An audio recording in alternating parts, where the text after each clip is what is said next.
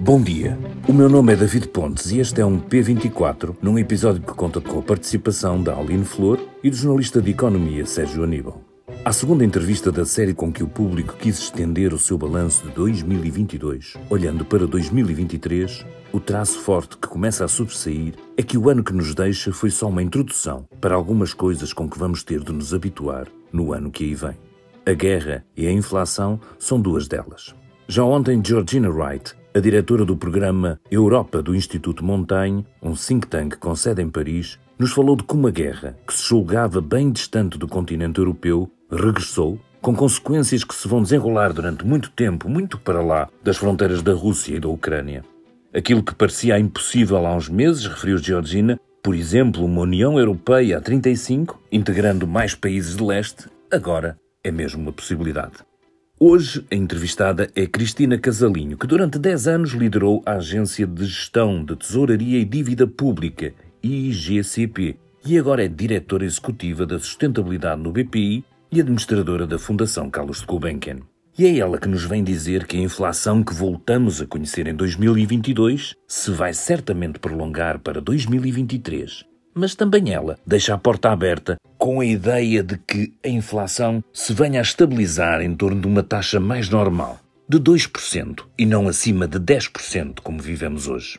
A economista, que não é muito crítica para a forma como os bancos centrais têm reagido à crise inflacionista e, de forma indireta, também não tem um julgamento severo sobre as medidas deste governo, acha mesmo que o fim da era das taxas de inflação e de juros baixos é uma boa notícia. Segundo ela, o que não foi normal foi a situação que vivemos na última década e que, recorda, colocava interrogações a nível do próprio modelo económico, designadamente associadas a questões de produtividade, de excesso de poupança e de envelhecimento da população.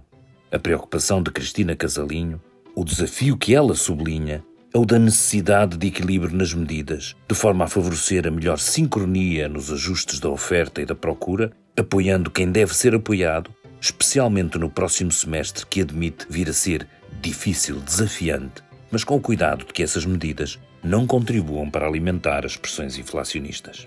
Mas ouçam vocês mesmos alguns extratos desta entrevista conduzida por Sérgio Aníbal e que pode ser lida na edição impressa e online do público.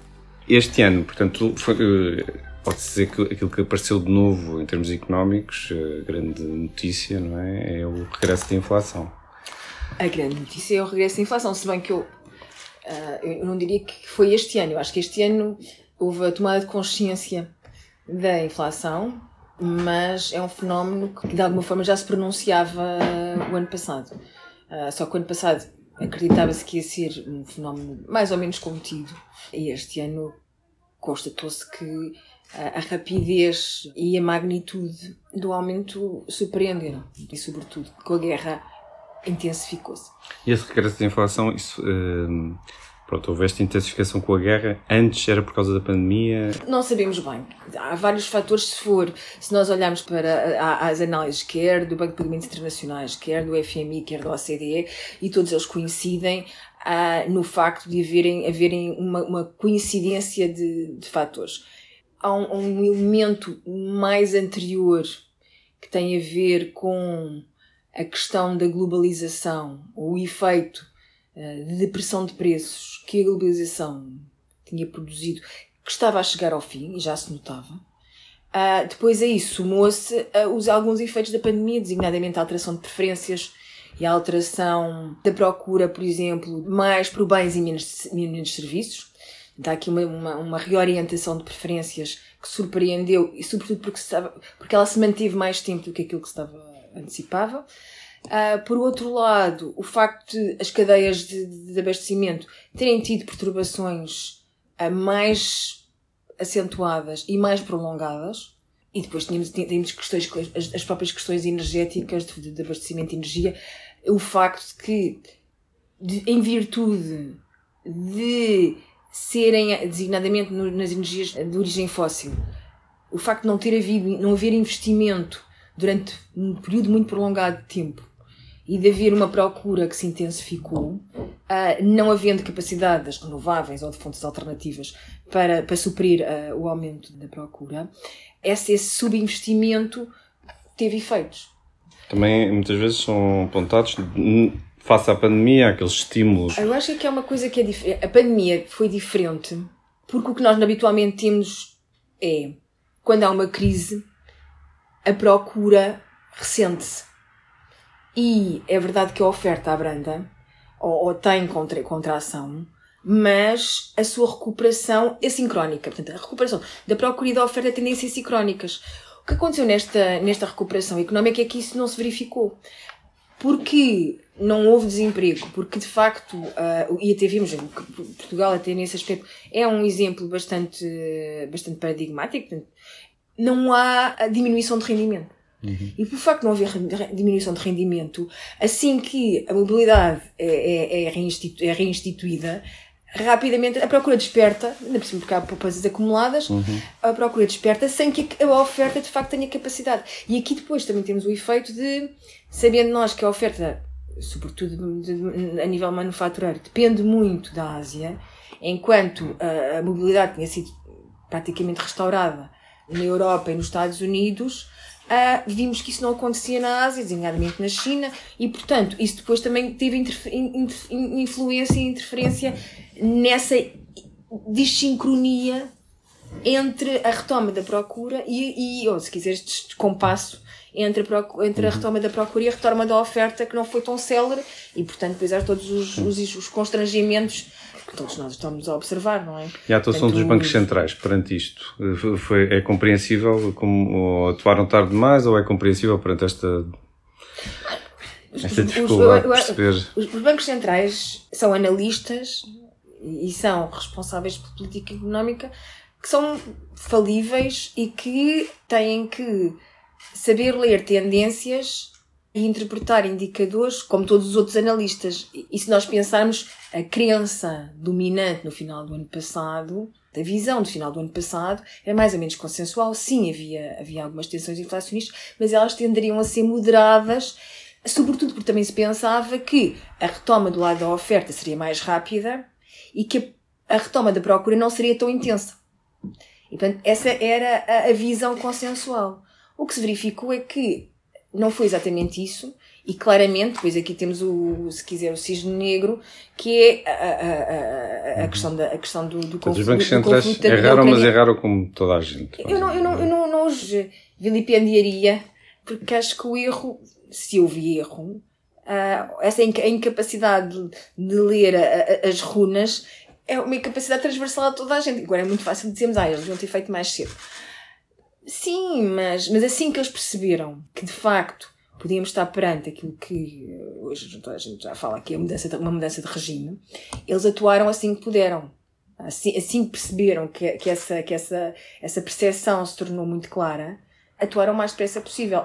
E outra coisa que às vezes as pessoas esquecem 2022 já se antecipava, era previsível, fosse um ano de normalização de taxas de juro.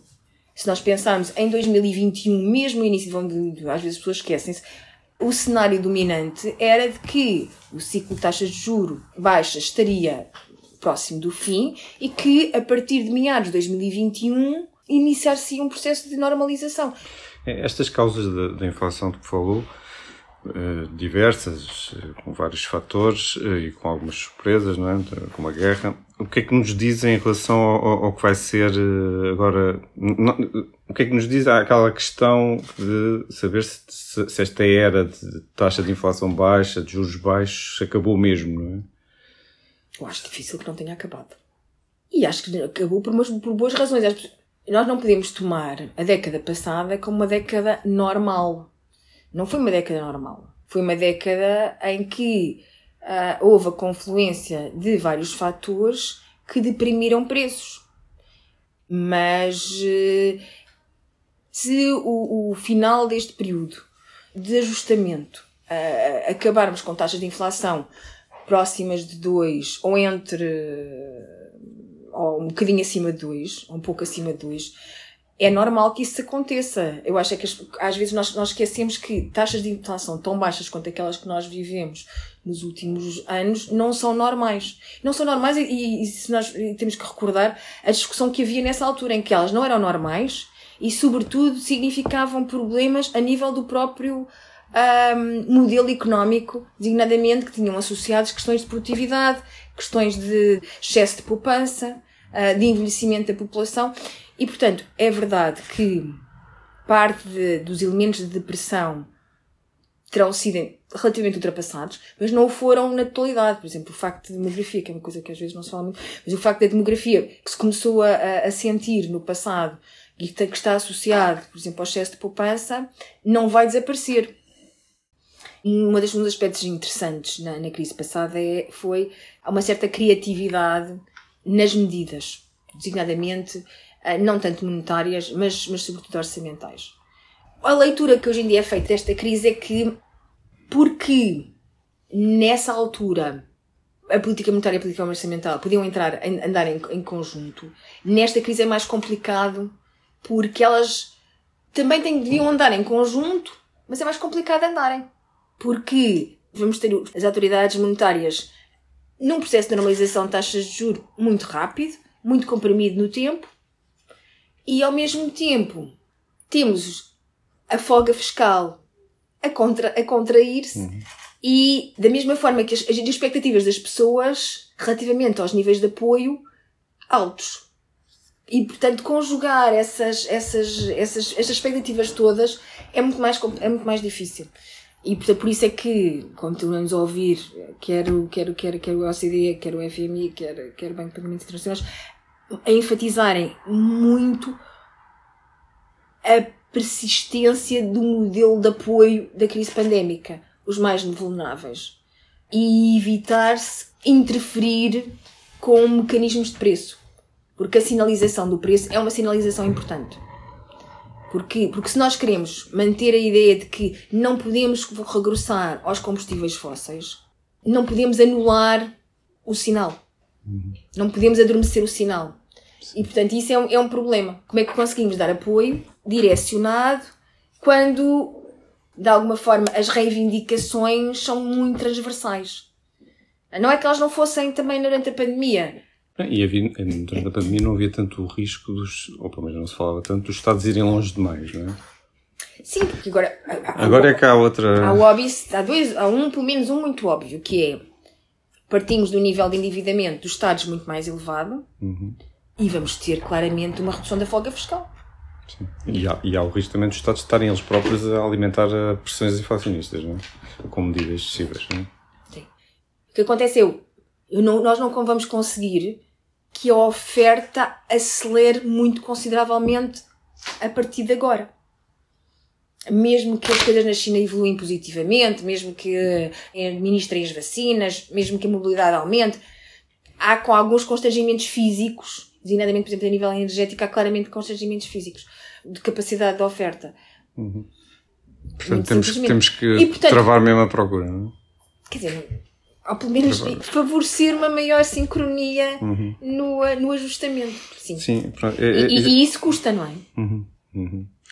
E, e, o desemprego? O desemprego está bem comportado. O mas, desemprego mas, está bem é, comportado. É, Há muitos fatores.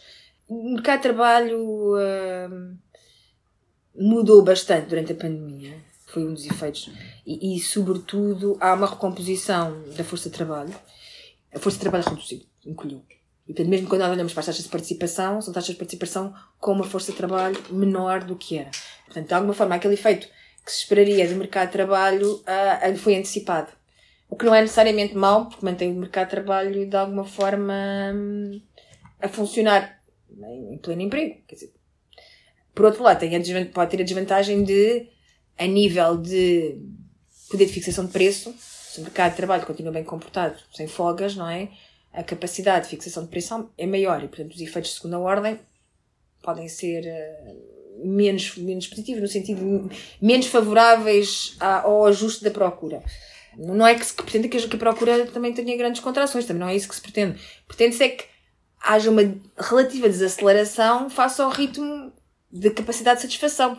O que é desejável é uma sincronia do ciclo. Isso é essa sincronia do ciclo. Como nós não conseguimos a oferta é muito mais difícil de mexer do que a procura, não é? Se isso vai significar que as pessoas vão ter que. podem simplesmente só poupar mais. Outra vez. Uhum. Ou não usar tanto quanto era esperado, quanto a, a, a, a taxa de poupança acumulada. Refriar um bocadinho o dinamismo da procura. Não quer dizer necessariamente que. Mas é difícil acertar nesse bocadinho. É a é tal é aterragem suave. É, é, é, impossível acertar. Dizer, eu não vou dizer uhum. que. Às vezes há aquela discussão, ah, não, estão a dizer que o que estão a dizer é que vamos ter que contrair. Uhum. A questão não, não, não se pretende. E, e, e, nesse aspecto há até sinais positivos, não é? A ideia não, não é entrarmos num, num ciclo recessivo. É pura e simplesmente, se quiser, moderar um bocadinho o ímpeto. Uhum proporcionar o abrandamento, só que em que, em que isso seja um abrandamento, não é um, um ciclo recessivo. Uhum. Portanto, nós estamos aqui num cenário que o cenário mais positivo que nós podemos esperar agora este ano é o tal conseguir-se fazer este ajustamento, este abrandamento, esta aterragem suave e, e, não termos um abrandamento da economia e a inflação de facto voltar ali aos níveis, níveis positivos, que são razoáveis, não é? Mas pode acontecer, e o cenário negativo é se os bancos centrais não conseguirem medir aquilo muito bem e que provocarem não, aqui mas não uma... é só os bancos centrais, é os próprios governos, porque uma coisa que se percebeu, voltando um bocadinho às eleições da pandemia, é que o FMI a OCDE também pugnam, é medidas orientadas, é não medidas transversais, é medidas uhum. orientadas. E, por exemplo, há um gráfico muito interessante do último relatório do Banco de Portugal, económico, em que eles analisam o efeito dos preços em vários, vários níveis de rendimento. E o que acontece é que, de facto, os quantis eh, com menores rendimentos estão a ser mais afetados porque no seu cabaz a preponderância dos bens alimentares e dos bens energéticos é maior. A crise é assimétrica, naquela altura era assimétrica, nesta altura continua a ser assimétrica. Uhum há pontos de contacto. Os mais vulneráveis, do modo geral, infelizmente, tendem a, a repetir crises, não é? Ou a ser os mais, os mais fustigados nas crises. E aqui a questão mantém-se. Sim, aqui é muito evidente, mas é até mais evidente. Não é? Exatamente. Tem mesmo que se pensar que medidas transversais tendem a ser contraproducentes. Uhum. Mas dizia há pouco, as pessoas de facto parece haver uma expectativa de, de, se calhar mais do que noutras ocasiões, noutras crises, de que o Estado deve ajudar. Uh, se calhar deve apoiar todos, por exemplo, na bem. questão dos combustíveis. O que é que acha? Eu, eu, temos que pensar que a crise pandémica, nesse aspecto, o que nós constatamos é que os, os governos ofereceram uma, uma, uma rede, não todos da mesma, com a mesma eficácia, com toda a mesma eficiência, mas ofereceram, não é? E de alguma forma as pessoas habituam-se a isso.